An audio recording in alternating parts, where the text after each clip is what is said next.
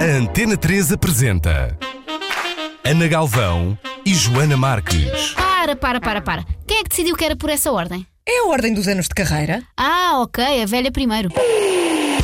Ana Galvão e Joana Marques são as donas da casa. Epá, não vai dar certo, a sério. Um programa interativo, sofisticado, alarve, sensível, abrutalhado, atual e muito, muito interessante. Tem aquela coisa chata das sementes e do tofu, dá-me um bocado de.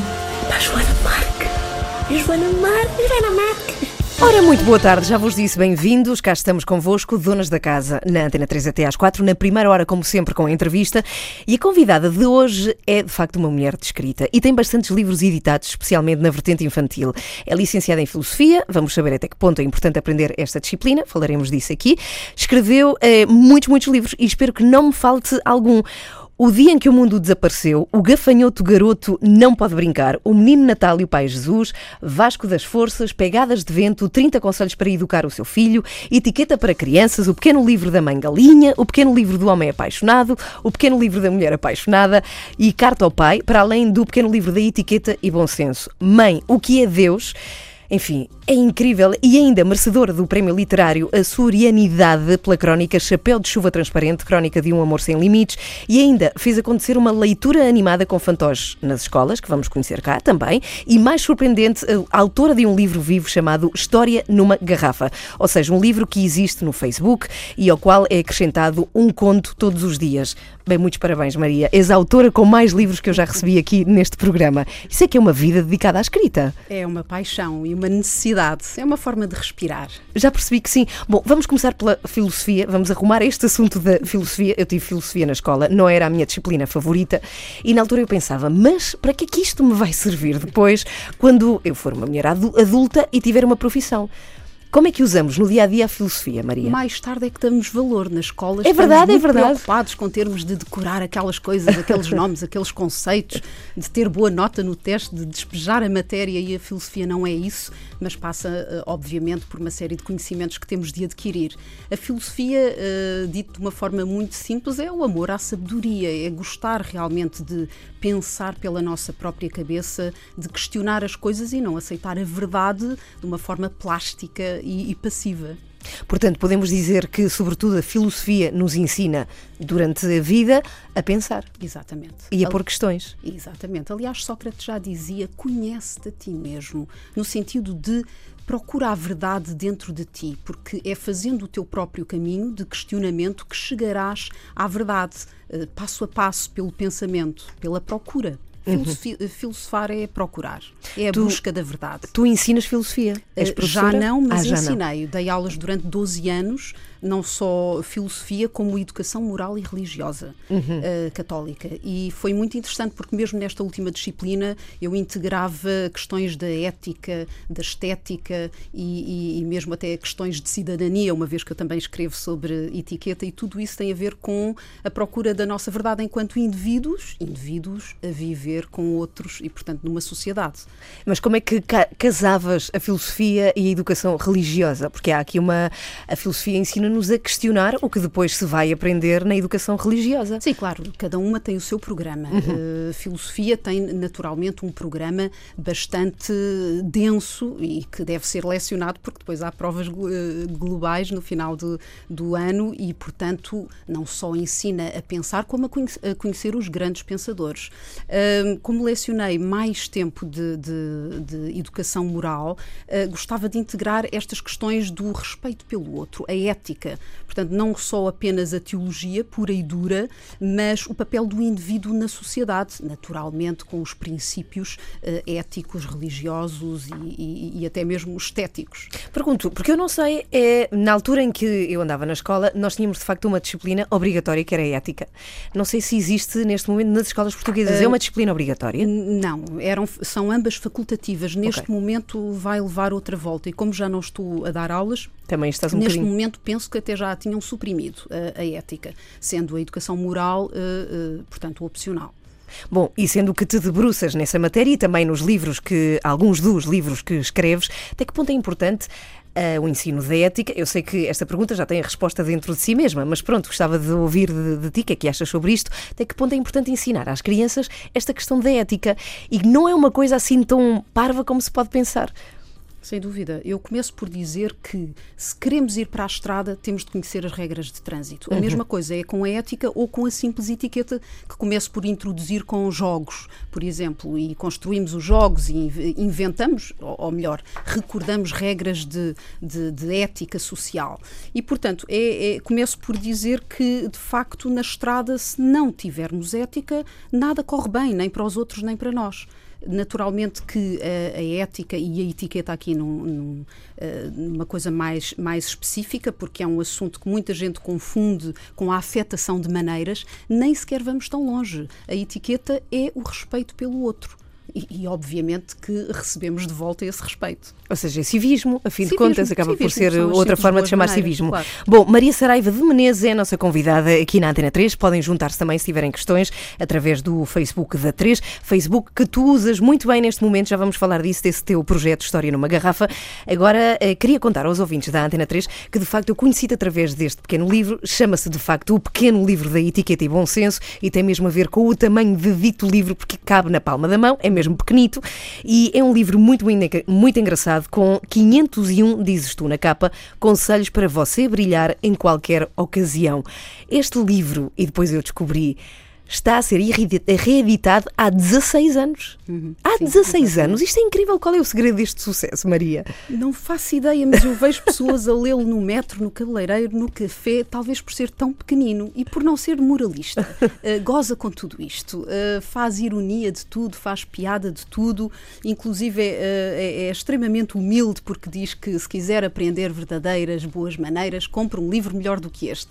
No fundo, é tão básico, tão básico que é apenas para verificarmos que estamos a fazer tudo bem um, e, e rirmos de, de situações em que esses conselhos não sejam observados. Mas há uma razão pela qual tu escreves este livro. Foi porquê? Porque achas de facto que não temos maneiras? Uh, sim, eu fui observando aqui e ali que as pessoas entram-se numa loja não dizem bom dia, uh, pedem qualquer coisa e não dizem se faz favor, respondem às vezes uh, de maneira rude e quase a grunhir em vez de um sorriso, mesmo que estejam mal dispostas. Há um, uma mínima boa energia que se deve passar ao, aos outros que trabalham connosco ou que estão connosco. Isso não acontece sempre. Daí eu ter pensado, ah, isto já me está a irritar, vou começar a tomar umas notas. E comecei a fazer por brincadeira nos bancos da, da universidade, como, como te disse, um, e comecei a tomar nota, mas aquilo foi crescendo e eu fui-me entusiasmando. Eu gosto muito destas coisas de, de organizar, de sistematizar, de fazer listas. ordem, de fazer listas. De, Porque não é o primeiro, pois tu tens aqui, de facto, outros livros, que é o livro de etiquetas para crianças, que também Sim. já vamos abordar, até que ponto é importante é, isso, mas tens aqui tópicos, de facto o livro está escrito com muito sentido de humor. Há aqui uma pitada de humor, não é? Sim, Nestas sim, sim, eh, tuas recomendações. Há um sarcasmo mesmo. Sim, bastante. E há até há alguma brutalidade em alguns conselhos, como faça-se à vida, faça-se um homem. Exato, eu não quero ofender ninguém. Uma vez eh, disse: se tiver um, tiques de linguagem, corrija-os. Se, tiver, se gaguejar, consulta um terapeuta e uma vez uma senhora disse-me: Olha, eu, eu sou gaga e de facto tenho um grande problema. E eu fiquei preocupadíssima porque eu não quero de maneira nenhuma uh, uh, fazer pouco de, de, situações menos felizes. É apenas para incentivar, para que as pessoas uh, queiram progredir na sua forma de estar a nível estético, a nível da correção, de coisas que, que nem sempre são enquadradas num padrão de normalidade. Bom, a Maria tem este livro que, como estava a contar-vos, há 16 anos que é reeditado. Eu encontrei numa livraria muito grande, onde também se vendem discos e outras coisas, e quando quis ir lá buscá-lo para o comprar, já não havia, estava esgotado. Encontrei numa outra loja, devo dizer-vos mais pequena, portanto pode encontrar-se. É de facto pequeno, pequeno livro da etiqueta e bom senso, e tem lá frases como, por exemplo, não enriqueça as suas expressões com palavrões, faz de si um taberneiro ou taberneira é podre de chique, mas não diga telefone. Está errado. Estas coisas irritam-te, Maria. Estou a imaginar a ficares irritada com estas coisas Muito do telefone. não há mal nenhum nos sotaques regionais, mas baca, voi ou nenhum bo ou, ou num bo não consta no dicionário da língua portuguesa. Isto tem a ver com, com a maneira de falar de sítios mais a norte. Isto, obviamente, eu sou minhota Pois, e não tenho norte. nada Sim, sim, contra, sim. Uhum. contra regionalismos, mas eh, lá está, profissionalmente de- devemos, eh, e socialmente, devemos corrigir certas coisas que não integram o padrão da normalidade. Não tratar por tu, isto é uma coisa que não estamos a cumprir aqui neste programa de rádio, porque a primeira coisa que te pedia é se te podia tratar por tu, Maria, mas tens aqui esta, eh, este truque, nunca tratar por tu ou por você alguém com quem não se tenha uma relação de proximidade familiar, profissional ou outra. E tu dizes que de facto nós esquecemos a forma de tratar. Você não é correto Claro em forma não, de claro educação. Como é que é? Como é que se deve fazer? Aliás, é um capítulo que eu introduzi eh, Uhum. nesta última ou penúltima edição, que é formas de tratamento. Sim. Inicialmente não o tinha porque achava que não era necessário. Eis não quando me dirijo a, a lojas, a centros comerciais, seja onde for, e dizem você isto e você aquilo. Eh, Meninas de 20 anos, seja o que for, senhoras, mas eu não conheço essas pessoas de lado nenhum e não é, não é de bom tom tratar pessoas que não conhecemos e que não tratamos no, no dia a dia por você ou por tu. Uh, Começa-se por, por a senhora, naturalmente. Uh, Pode-se depois estabelecer aqui um contrato como nós estabelecemos. Ah, vamos tratar de um, de um assunto profissional, fica o tu porque é mais simples. Mas quando há um acordo. Na rua, uh, quando não conhecemos as pessoas, é a senhora. Depois há também este, este tremendo mau hábito ou mesmo falta de conhecimento, que é tratar as pessoas agora por senhor ou senhora e depois o primeiro nome. Senhor João e Senhora Maria em Portugal é errado. Trata-se por o senhor seguido do apelido, o senhor Silva, ou Dona Maria, ou Senhora Dona Maria, ou a contração sou Dona Maria. Nunca Senhora Maria. Isto não faz sentido absolutamente nenhum. E, e há pessoas mesmo que ficam, há leitores que me escrevem, mandam-me e-mails de todo o lado, até do Brasil, porque o livro já foi publicado pela Leia no Brasil, e dizem eu irrita-me imenso que me tratem por Senhor João. Quando me perguntam dos call centers eh, qual é o meu primeiro nome, eu já nem digo, digo que o meu primeiro nome é Senhor, para me tratarem por Senhor e apelido. Mais, mais páginas aqui deste teu livro. Nunca diga que vai à retrete. Quando muito, à toalete. Mas o melhor é dizer que vai ali e vem já. Ou seja, são informações que não queremos passar. É aquela coisa que é demasiada informação. Os é? ingleses dizem good for you. Não, não lhes interessa minimamente as subjetividades de cada um. Nunca torne públicas, isto serve para Portugal, que nós gostamos muito de falar daquilo que temos, sobretudo em termos de saúde. Nunca torne públicas as suas maleitas e, especialmente, as suas oscilações intestinais. É um espetáculo de lamentável mau gosto. Quando nos perguntam, Concordo bom muito. dia, como está? Nós temos de dizer bem obrigado. E chega. Não vamos começar a contar que fizemos análise e que o sangue e a diabetes Mas isto é uma assim, coisa intrínseca em Portugal. Eu- não é é? de muito mau gosto, é de muito mau gosto, mas é verdade. Não cuscovilhe a vida dos outros, nem se ponha a dizer mal. Você é que fica mal visto. É aquela coisa de nas costas dos outros vem- vemos as nossas. Isso já é a nível moral, mas a etiqueta também perpassa essa dimensão. Contar uma anedota ou duas não é o mesmo que transformar um momento social num discurso, num concurso de anedotas. Modere-se e não seja inconveniente. Claro. Também é outra. Quando contar uma anedota, não explique porque é que ela teve graça. Está. Isso é um atestado de estupidez a quem está a ouvir. Mas é que há, muitas, há muitos truques. Tu divides aqui estas eh, dicas de etiqueta por temáticas. Sim, sim, sim, por temáticas. Uh, mas depois não quis abstrair do tal sentido do humor, uh, porque é algo que é uma característica minha, e dou aqui uns conselhos ao marido e à mulher que depois recebi o, o- convite para escrever o tal pequeno livro Ah, do homem apaixonado sim. e da mulher apaixonada, uh, portanto, um, aumentando e passando de conselhos para a observação social, cultural e psicológica. Mas estes con- conselhos ao homem e à mulher, no sentido de respeitar o outro, são regras de etiqueta para o casal. Hum, há coisas que. Enfim, ultrapassou o nível meramente técnico da etiqueta, porque a nossa vida é perpassada por um sentido de, de humor. E há pessoas que me perguntam, mas é mesmo assim? Mas quer mesmo dizer isto? Não, eu não quero mesmo dizer isto. A ironia às vezes quer dizer exatamente o contrário do que se afirma. Portanto, não é um livro convencional, não é um manual de protocolo.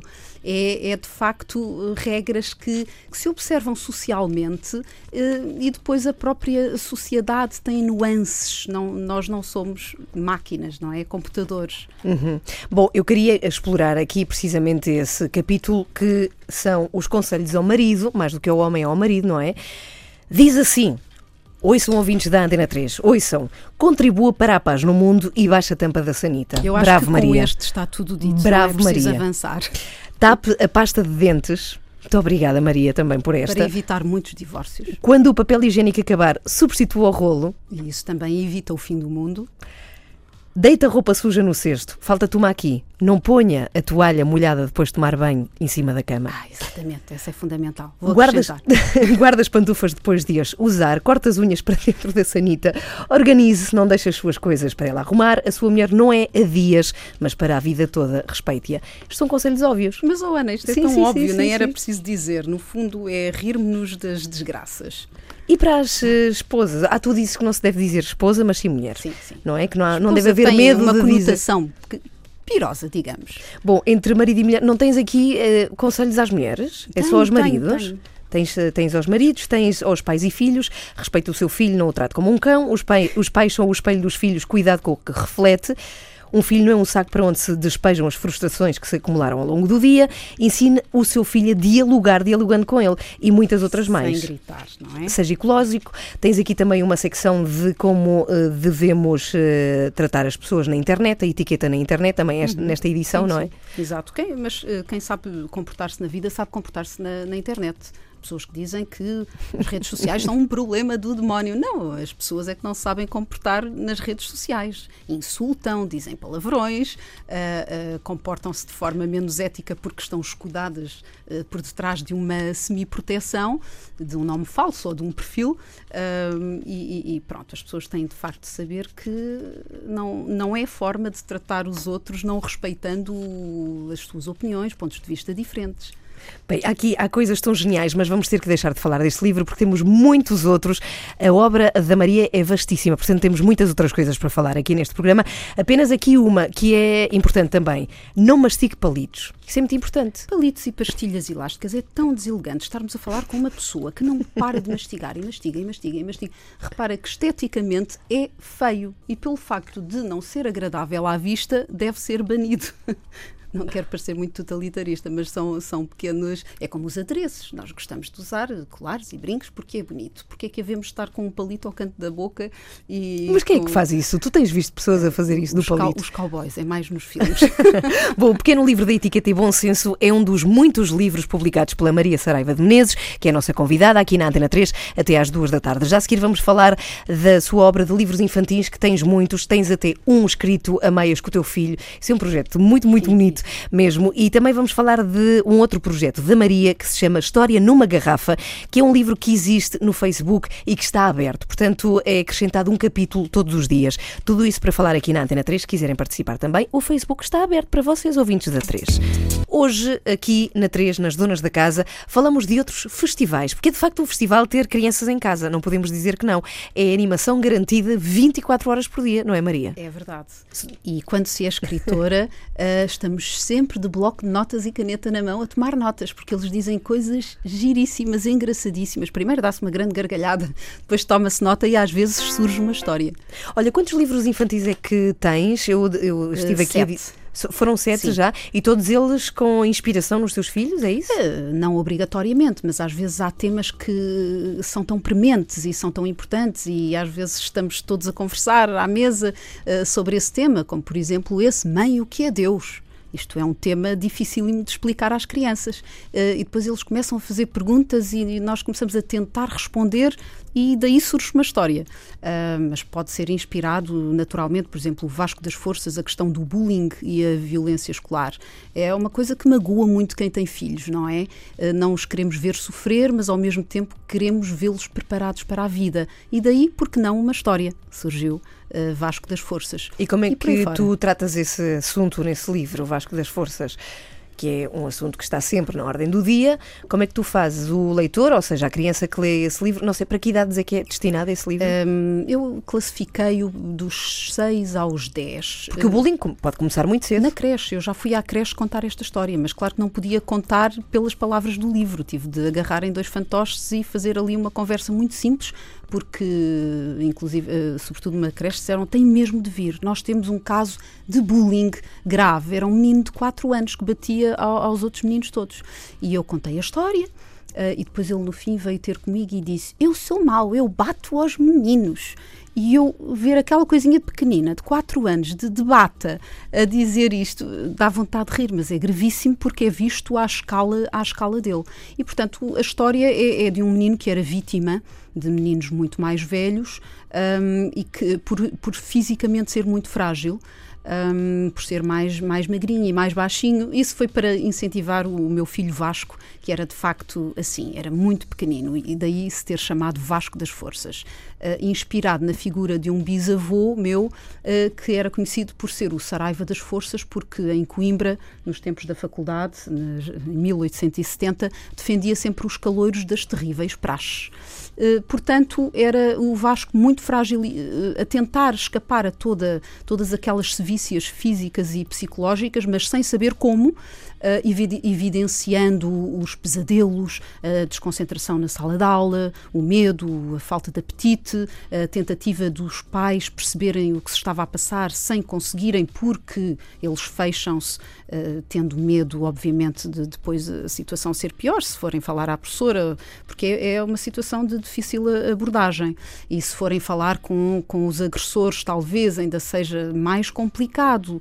E, portanto, a, a história desenrola enrola-se num processo de construção da autoconfiança do, do Vasquinho das Forças, que um, foi se inspirando nos exemplos do, avô, do trisavô para ele, uhum.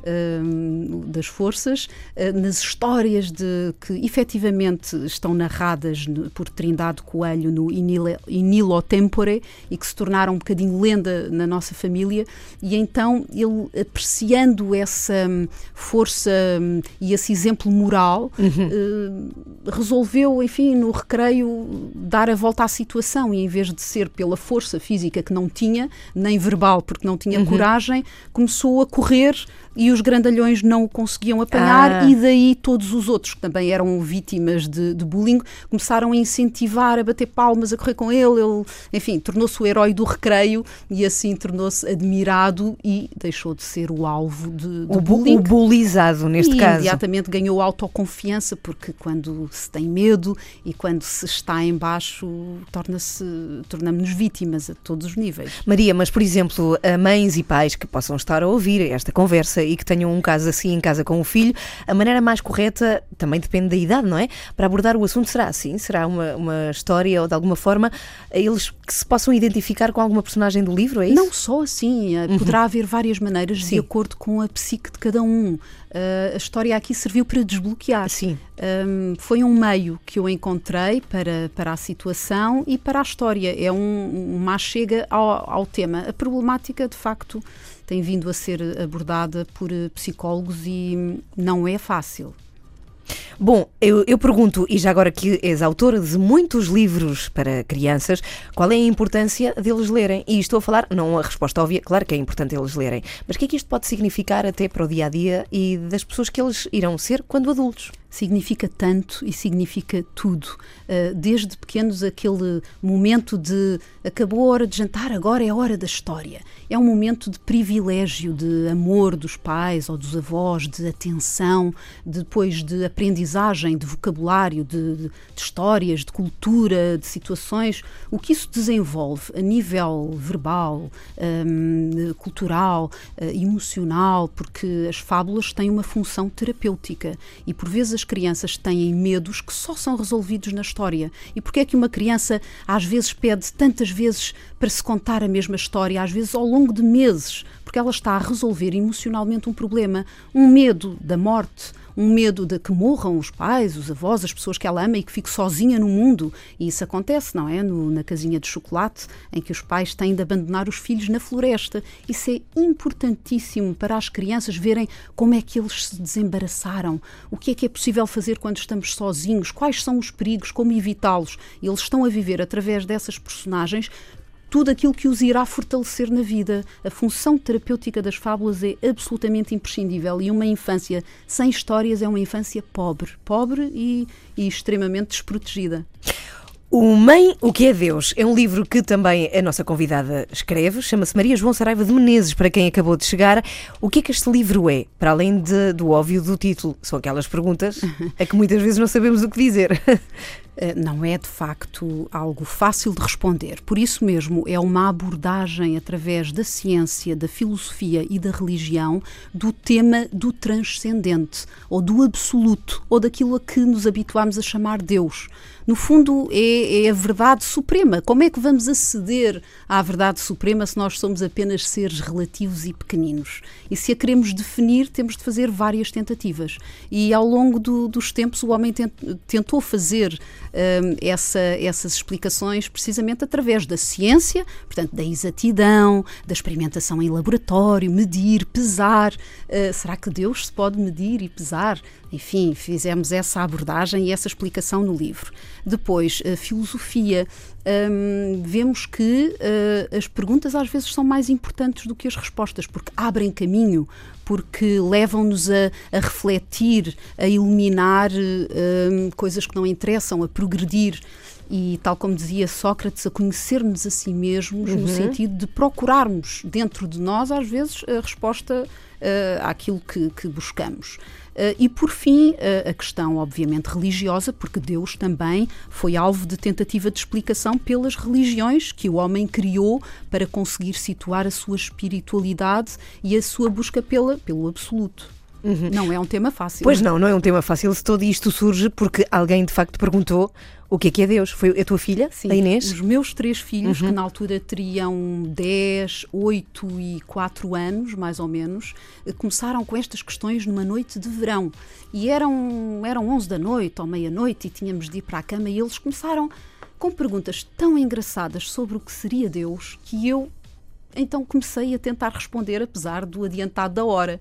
Uh, quando eles são pequeninos, obviamente têm de ir para a cama e acabou-se. Uhum. Mas eu continuava a responder. Eles continuavam a perguntar, até que ao fim de uma hora consegui deitá-los e acendi a luz e desatei a escrever as perguntas deles, as possíveis respostas e a fazer aquilo que veio a ser uh, um livrinho, a fazer o esboço da riqueza das perguntas que as crianças nos colocam. E já agora também a ajudar a muitos pais e mães, ou tios e avós, a responder estas questões. Por exemplo, quando nos fazem uma pergunta destas, ou o que é morte, questões assim sobre as quais eventualmente a maior parte de nós não pensa no dia prático, no dia a dia prático. O que é que se faz? Não se responde? Ou vai-se pesquisar? Ou como, como é que se. Ou até questões de sexualidade? Como, como é que isso se faz, Maria? Temos de começar por eh, responder coisas extremamente simples. Um, à medida da capacidade de assimilação da criança. Às vezes damos uma resposta tão simples que era só isso que eles precisavam de ouvir não complicar, não entrar em pânico, ai, ah, agora vou ter de falar todas as questões complexas da sexualidade e do, do amor e de, de, das relações humanas e, e, e tudo o que daí advém, divórcios, família, por aí fora. Uh, não complicar. Eh, porque às vezes eles precisam de muito pouco para se satisfazer e depois amadurecer, crescer e mais tarde fazer então questões mais complexas. A Maria também é autora de um livro que recebeu o prémio literário A Surianidade, chama-se Chapéu de Chuva Transparente, Crónica de um Amor Sem Limites. É um dos dois livros para adultos que tens. Também tens um livro de poesia, chama-se Pegadas de Vento. Quanto à literatura infantil, também tem um que se chama O Dia em que o Mundo Desapareceu, que decidiste escrever a meias com o teu filho. Que idade é que ele tinha na altura? Eu acho que tinha oito anos quando quando começou a escrever esse livro comigo. Foi uma coisa engraçada porque veio na sequência do livro Vasco das Forças que uhum. escrevi baseada nele e que depois ele ajudou-me a fazer uma série de horas do conto por gosto, com fantoches. Uh, e, e, como ele teve uma série de problemas de saúde, algumas cirurgias que o levaram a estar uh, acamado muito tempo, o que é que se pode fazer de muito divertido com uma criança na cama? Ler e viver as aventuras que estão nos livros. Daí de contar histórias a partir do Vasco das Forças, contar outras histórias e imaginar as nossas próprias histórias e a, a sua própria história, foi um passo. Foi, foi um dia de nevoeiro em que não se via um palmo à frente do nariz e eu disse: Ó oh Vasco, e se escrevêssemos um livro com o título O Dia em que o Mundo Desapareceu? Porque o mundo desapareceu, o que é que vai ser de nós? E ele achou muita graça e disse: Sim, e depois é uma invasão alienígena, e depois vêm umas naves que destroem tudo e partem E tudo. fizeram.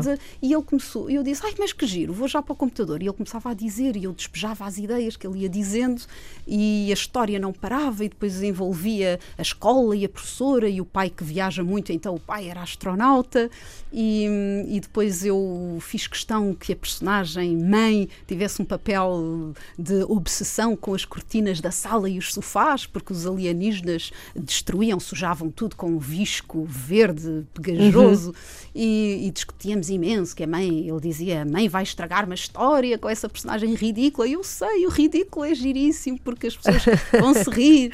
Bem, mas o que se vê aqui é que esta interação é, é espetacular. Ou seja, se nós incentivarmos esta coisa, nós temos a ideia de que ler é uma seca para as crianças, mas a verdade é que pode não ser.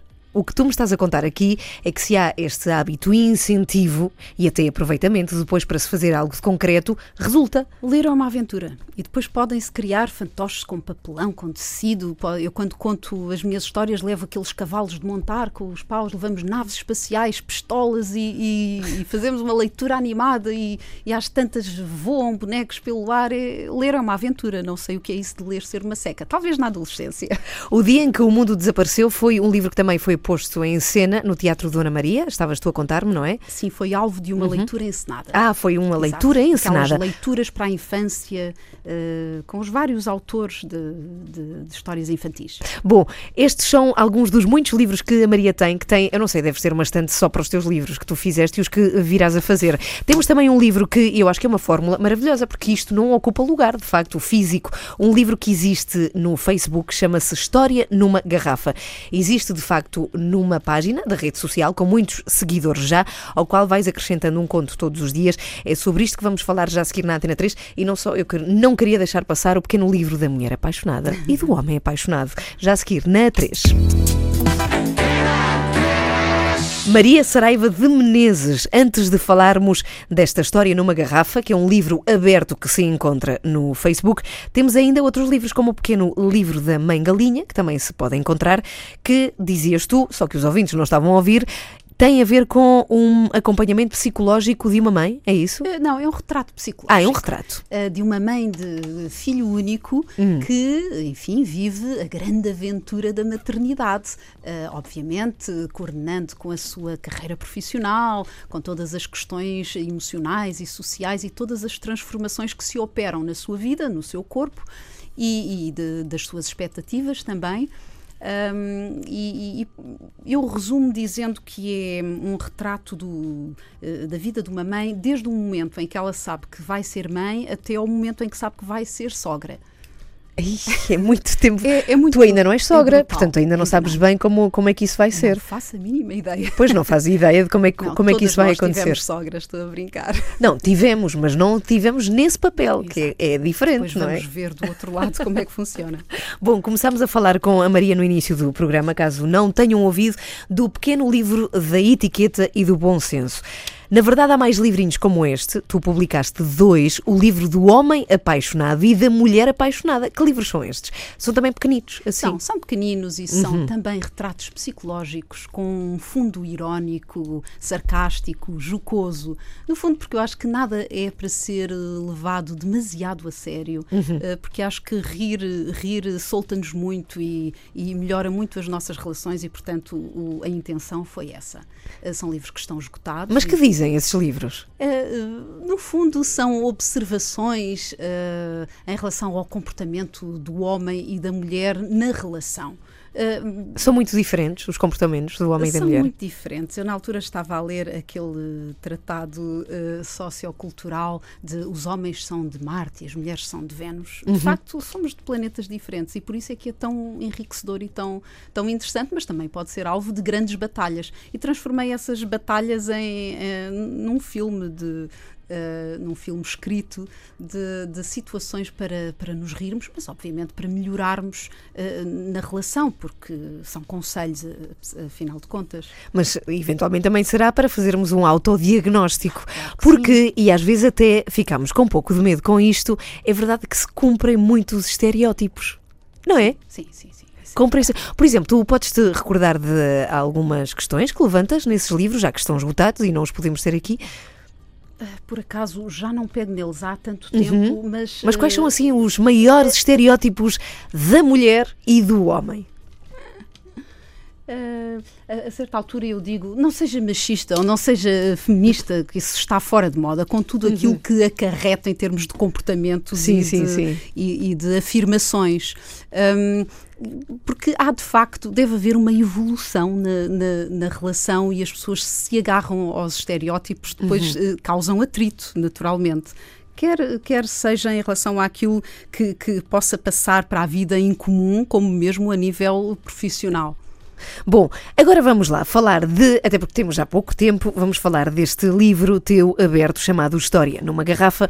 Eu quero adivinhar porque é que criaste isto, já percebi que gostas de facto de escrever uhum. e é uma forma quase que sem limite para escrever o que quiseres. Sim. E diariamente, ainda por cima. Mas é um compromisso, tu consegues é, cumprir é, o, meu compromisso. compromisso nestes últimos dois anos, sem falha, tem sido publicar uma história por dia. Uma história com uma dimensão que caiba numa garrafa, portanto, quase como uma mensagem que vai à procura do leitor. Já escreveste hoje? Uh, sim, eu agendo as minhas histórias para a meia-noite, portanto, à meia-noite ela autopublicou-se. Ah. E os temas são variadíssimos, são para adultos um, sobre, sobre tudo o que acontece na vida, na psique humana, no mundo. Um, Inspiro-me em filmes, em livros, na minha própria experiência, nas minhas memórias, nas minhas emoções, no que eu vi em pessoas que conheço, transformo isso. Às vezes são histórias realistas, hiperrealistas, absurdas, kafkianas, o que tu lhes queiras chamar. Mas surge com, com uma força imensa e é um prazer tão grande escrever que, dadas as dificuldades da, da publicação atualmente, vai-se publicando, mas é sempre difícil chegar ao leitor. Eu pensei, mas o Facebook é um meio tão interativo, chega-se às pessoas que, que, se inscrevem nas páginas de, cujos assuntos lhe, lhes interessam, uh, é capaz de ser uma boa ideia. E de facto, como já tenho 10, 10 mil leitores, um, é, é, fantástico ver como quem quer ler vai lá e até deixa opinião e até uhum. diz: olha exatamente a história da minha vida, como é que, como é, que é possível. É impressionante, às vezes eu escrevo histórias horríveis que me causam uma dor tremenda, como questões absolutamente dilacerantes, como por exemplo questões psicológicas que tu sabes que acontecem, como o, o, o cutting ou, ou, o suicídio. O que é, é o cutting? Ah, cortar-se a si próprio? Para, para, de certa forma, as pessoas ultrapassarem aquela dor emocional hum. que, segundo se diz, é muito mais, forma do que a, eh, mais forte do que a física. E eu então com, uh, entro eh, na personagem que sente essa dor ou que passou por aquela experiência ou que sentiu um desespero que a quis levar, mas também coisas maravilhosas, coisas que nos levam a um estado sublime de uma felicidade suprema. Portanto, eu experimento os vários estados uh, que um ser humano, porque um ser humano pode passar vários momentos da vida. Um dia eu sou um velho de 80 anos à beira de escrever o meu último poema, ou uma criança que acaba de nascer, ou sou até mesmo o pensamento de Deus, ou, ou sou qualquer outra coisa, uma pedra que tudo o que quer é deixar de o ser. Portanto, todos os dias surgem essas histórias um, que que vão depois ao encontro dos leitores, e como eu te dizia, é impressionante que temas, eh, às vezes os mais dilacerantes, sejam, mais afinal de contas, hum. a história da vida de, de muitas pessoas. Ou e às vezes são as pessoas que aparecem, ou seja, são as histórias que fazem com que as, as pessoas descrevam. Uhum. Não achas que na dor nós temos mais vontade de agradecer quando se escreve uhum. de nós do que quando se escreve sobre a nossa felicidade? Sim, claro que sim. A dor torna-nos mais especiais, mais reflexivos uhum. uh, e põe-nos põe mais em comunicação com o ser humano. Bom, este, este Facebook, tu falas hoje de quê? Ontem foi Holocausto. A É. tua temática foi o Holocausto. Quer dizer, eu associo a fotografia, as fotografias são todas de minha autoria e a fotografia era do Memorial ao Holocausto, mas hum, baseada na, na frase que está à entrada do campo de concentração, que o trabalho liberta, e era uma reflexão de um professor que chega à conclusão que o, o trabalho não liberta, mas anula-o. Uh, elimina aquilo que há de mais humano nele e que porque ele é um artista e quer criar e o- a sua força para, para criar é anulada pelo por um trabalho de, de- enfim porque os professores passam muito hoje em dia de relatórios de atas de mais relatórios de mais reuniões de objetivos de muita coisa que nada tem a ver com, com o prazer do trabalho E a de hoje é sobre o quê? a de hoje, deixa ver se eu me lembro, foi à meia-noite. Hum, ah, sobre, exato, sobre um ego demasiado forte de um pai que acaba por eh, esmagar o filho com a sua vontade. O tema de Kafka é-me muito caro e eu faço sempre muitos ensaios nesse sentido.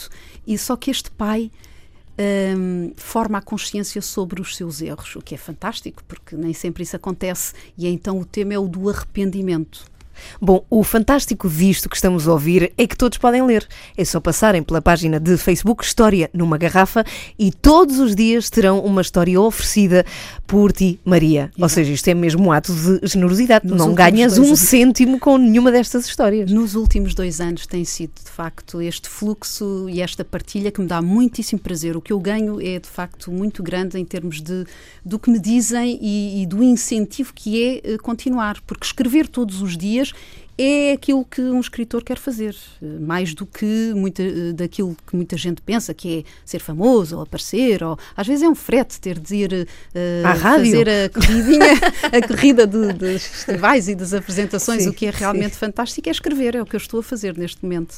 Ora bem, passem pelo Facebook, já tem uma comunidade muito grande de seguidores, a Maria, para além de todos estes livros dos quais falámos aqui, estes sim publicados, portanto é fácil encontrar, sobretudo nas prateleiras de literatura juvenil e infantil, e depois estes pequenitos livros, nomeadamente, e tem muita graça mesmo, este pequeno livro da etiqueta e bom senso. Maria, muito obrigada por teres vindo aqui à Antena 3. Obrigada. A entrevista pode ouvir-se mais logo em podcast, é só puxarem para trás, ou neste caso, procurarem no site da Antena 3, que está lá tudo. R.E.M. agora para ouvir At My Most Beautiful, aqui na 3. Boa tarde e boa sexta-feira. E por que não, bom fim de semana. As donas da casa.